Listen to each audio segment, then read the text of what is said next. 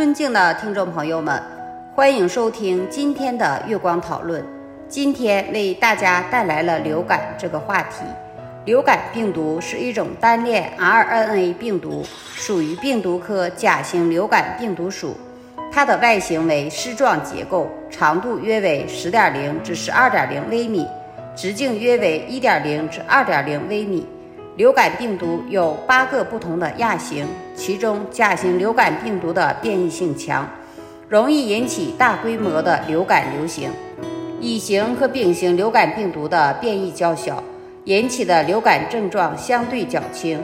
流感病毒通常通过空气传播，患者在咳嗽、打喷嚏、说话时会产生含有病毒的飞沫，其他人通过吸入这些飞沫就会被感染。此外，流感病毒也可以通过接触患者或患者接触过的物品传播。流感病毒侵入人体后，会在呼吸道黏膜细胞内增殖，并释放出病毒颗粒，引起呼吸道炎症反应。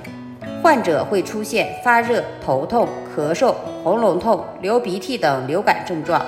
这些症状通常在感染病毒后一至四天内出现。持续时间一般为三至七天。对于一些身体虚弱的人，如老年人、儿童、孕妇等，感染流感病毒后症状可能更加严重，甚至危及生命。